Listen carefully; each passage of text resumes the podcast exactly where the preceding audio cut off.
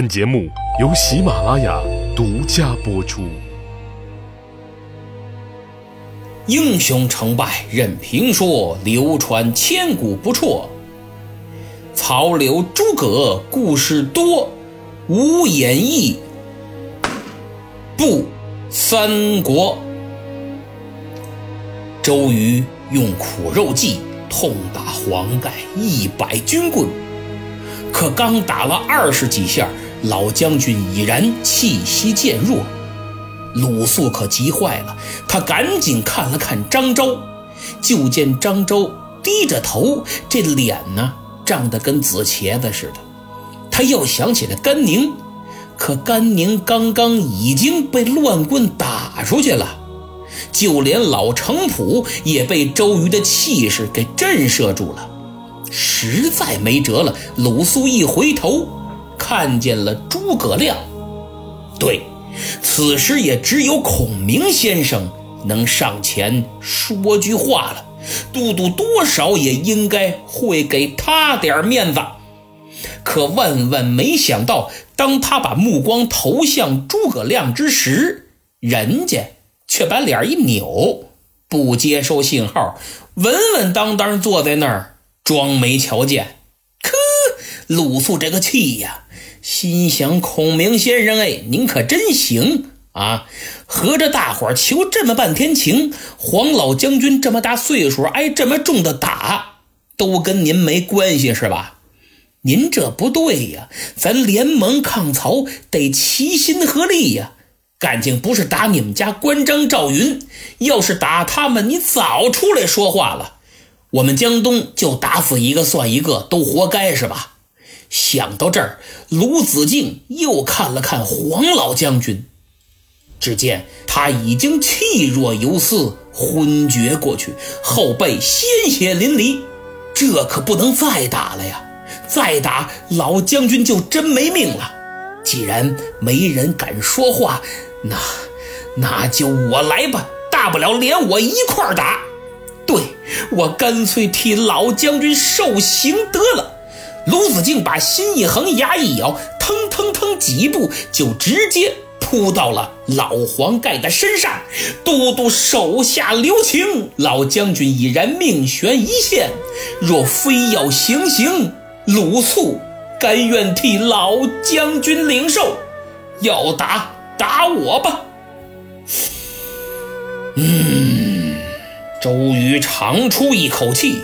满面怒容也缓和了不少，事情闹到这个份上，也该罢手了。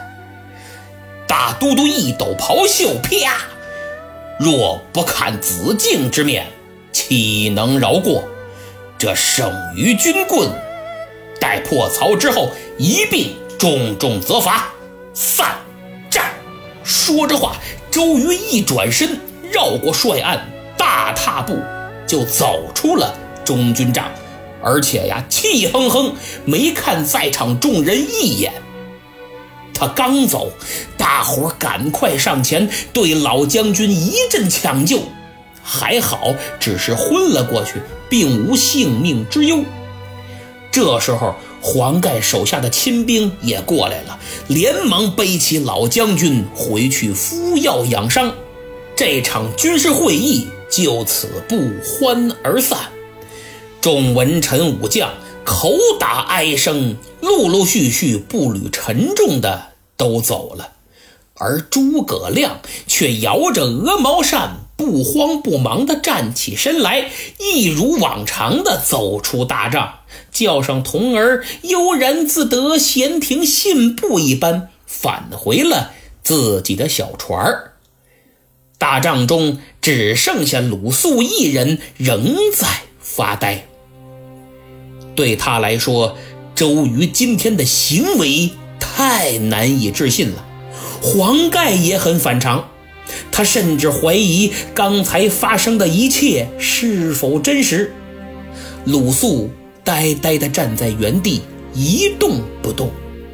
脑海中迅速从头到尾把整个事件的经过又梳理一遍，发现其中这最可恨的就是那诸葛亮。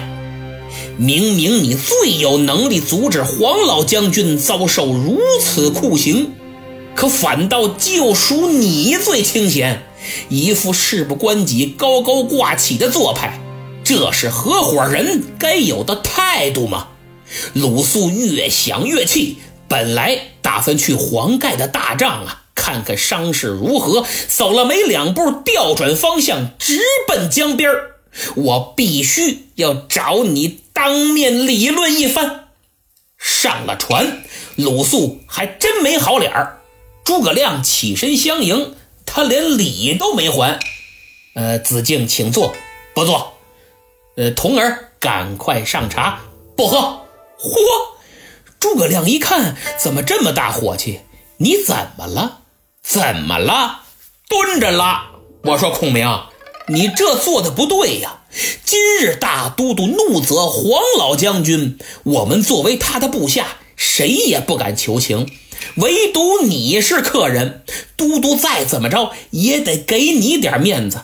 可你连句话都不说啊，就眼睁睁地看着我们老将军被打得不成人形，到底几个意思？难道我们江东的人被打死，你还开心不成？啪啪啪啪啪，劈头盖脸这通质问呐！诸葛亮哎也不生气，反而笑了。哈哈哈哈子敬可是前来与我相戏呀？你是来跟我开玩笑的吧？啊！就这句话，差点没把鲁肃气得直接跳了江。哎呦喂！我说孔明，我哪有心思跟你开玩笑啊？我说的都是真的。诸葛亮看他这副气急败坏的样子，心里觉得还挺好玩但表面是很正经的。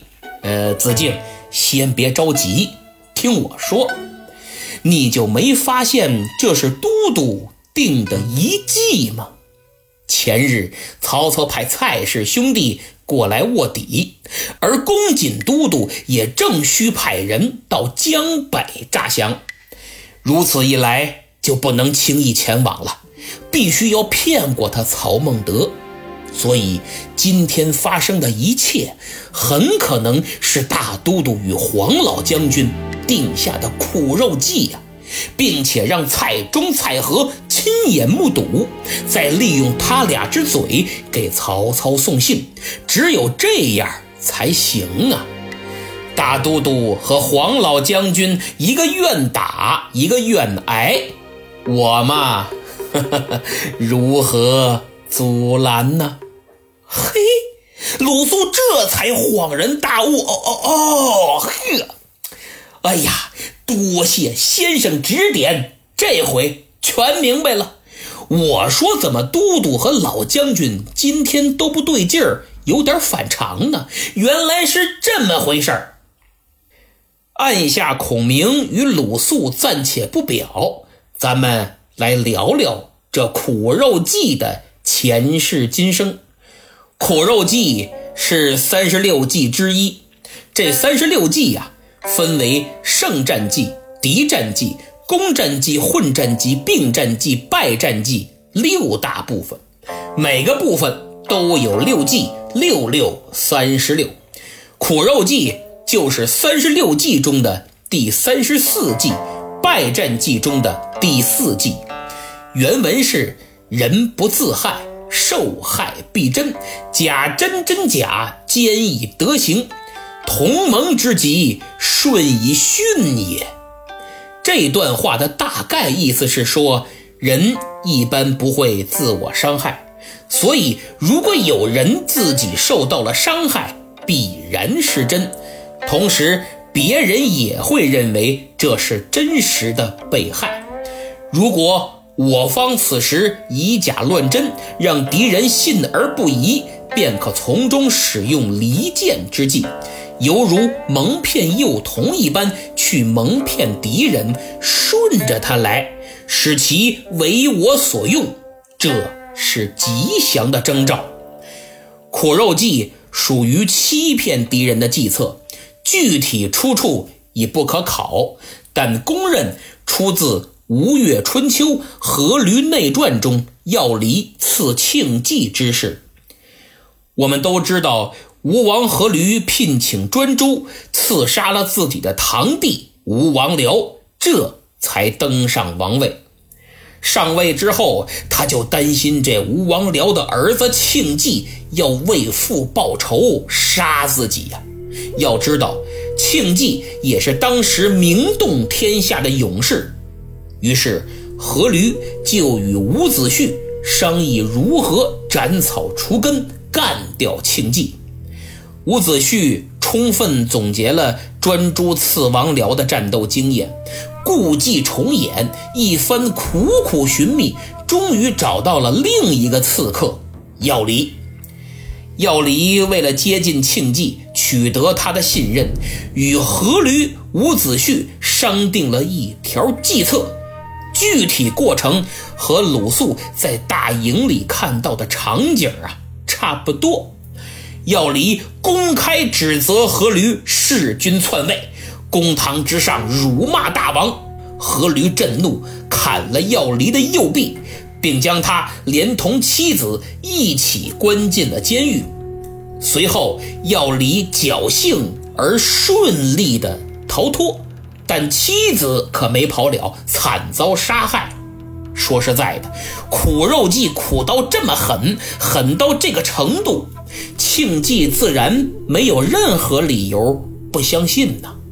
所以，药离顺利的投靠了庆忌，并且成为他的心腹，天天在一起发誓要打回吴国，各种报仇，各种雪恨。结果。当庆忌率领战船浩浩荡荡征讨吴国之时，就在船头，要离单手用长矛刺穿了庆忌的胸膛。庆忌临死之前，对拥上来准备将要离乱刃分尸的手下说：“我乃天下勇士，要离敢这么做，也是天下的勇士。”这天下一日之内不能死去两个勇士啊！我死之后，你们放他回吴国，以表彰他对主人的忠诚。说完，庆忌当场身亡。药离听了这番话，便自刎在船头。这就是春秋战国时期最为著名的四大刺杀案之一。药离也凭借此举跻身于那个时代最为顶尖的刺客。如今，周瑜和黄盖为了能够诈降曹操，一个愿打，一个愿挨，精心上演苦肉计。你鲁肃跟着起的哪门子哄啊？没看明白，只能说明你太入戏了。其实话又说回来，也不能完全怪鲁肃忠厚，毕竟苦肉计的应用还是十分广泛的。从古至今，从中到外，无论政治、军事、经济，还是职场、爱情，层出不穷，无数场苦肉计没完没了的上演，成功案例实在不胜枚举。当然，最著名的。还是周瑜、黄盖的配合没什么争议，而最有争议的苦肉计，莫过于二战中日本偷袭珍珠港，这可谓是一桩历史悬案，始终为无数的历史学家和军迷们津津乐道，争论不休。那么，日本偷袭珍珠港，美国事先究竟知不知道呢？到底是不是罗斯福总统为了获取民众支持美国参战，从而精心策划并积极配合日本上演的苦肉计呢？其实，之所以被后人质疑，最大的原因莫过于为什么美军航母和大部分的巡洋舰恰恰在遭遇袭击之时都不在珍珠港内呢？而这些军舰在未来的海战中都是主力，未免太巧合了吧？这个话题如果具体分析起来，恐怕需要单写一个课题了。简单说一下我个人的看法吧，那就是基本不可能。罗斯福作为美国最伟大的总统之一，同时也是一位伟大的政治家。从个人性格和人生经历来分析，我认为他干不出这种事儿来，因为拿珍珠港作为赌注和诱饵，代价过于沉重。要知道，腐朽没落的美帝国主义一直是人权至上的，个人生命始终排在第一位。看过电影《拯救大兵瑞恩》的都知道，为了拯救一名普通士兵，居然可以付出那么大的代价。尽管这是电影，不是真实，但背后所折射出的美国价值观却是实实在在的。如果罗斯福为了达到个人目的，拿几千人和一个军事基地作为代价，一旦被揭穿，那……罗斯福甭说上总统山了，估计美国都得学学中国的凌迟技术了，绝对得把他剐喽。更何况当时美国还不具备破译日本军方密码的能力，等具备这个能力了，已经是半年多以后了。假如我是说假如啊。假如罗斯福总统真的如一些传闻所言，事先得到了丘吉尔的通报，获悉日本即将偷袭珍珠港，那干嘛不将计就计，在珍珠港设伏日本舰队呢？岂不更好？参战的理由一样很充分呢。另外，大家可能还忽略了一点，就是。偷袭珍珠港，并不只有珍珠港遭受了打击呀。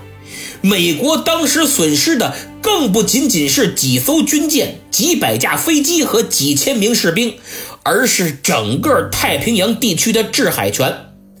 在随后半年多的时间里，美国一直承受着由珍珠港事件所带来的在战争上被动挨打的不利局面，甚至于。整个南方地区以及菲律宾的陷落，也都是由此而产生的一系列后果。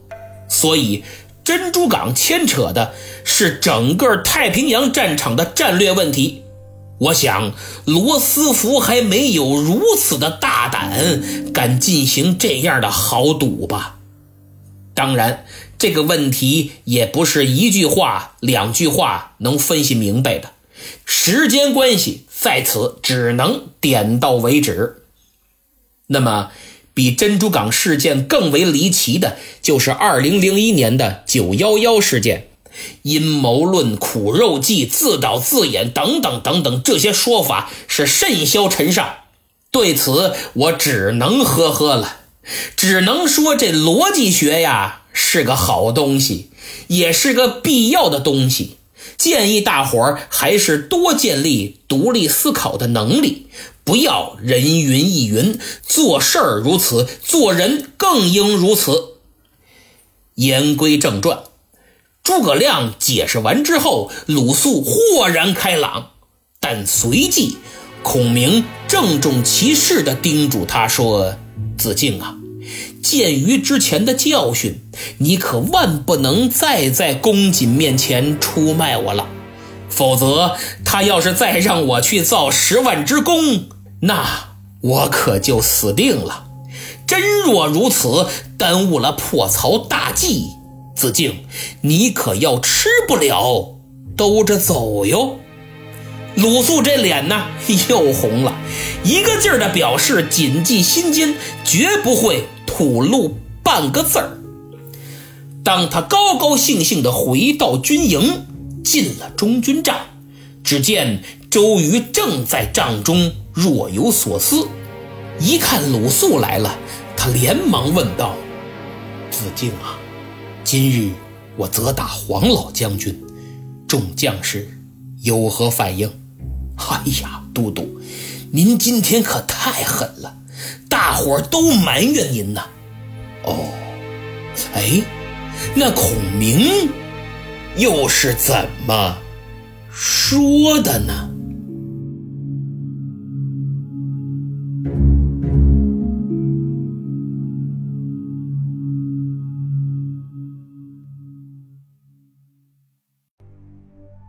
苦肉计到今天全部结束了。其实这期的小标题应该叫《论苦肉计的应用》，就像前面论粉煎计的应用一样，把计策的含义和内容详细的讲了一遍，还举了几个例子来说明佐证。特别是对部分有争议的苦肉计呀，也就其可能性进行了深入分析。我相信一定能开拓您的思路。如果您还知道古今中外有什么特别成功的或者富有争议的苦肉计，可以在评论区咱们积极留言讨论。好。上期抢到沙发的是我最忠实的听友大大的番茄。哎呀，你已经接连两次抢到沙发了啊，太厉害了！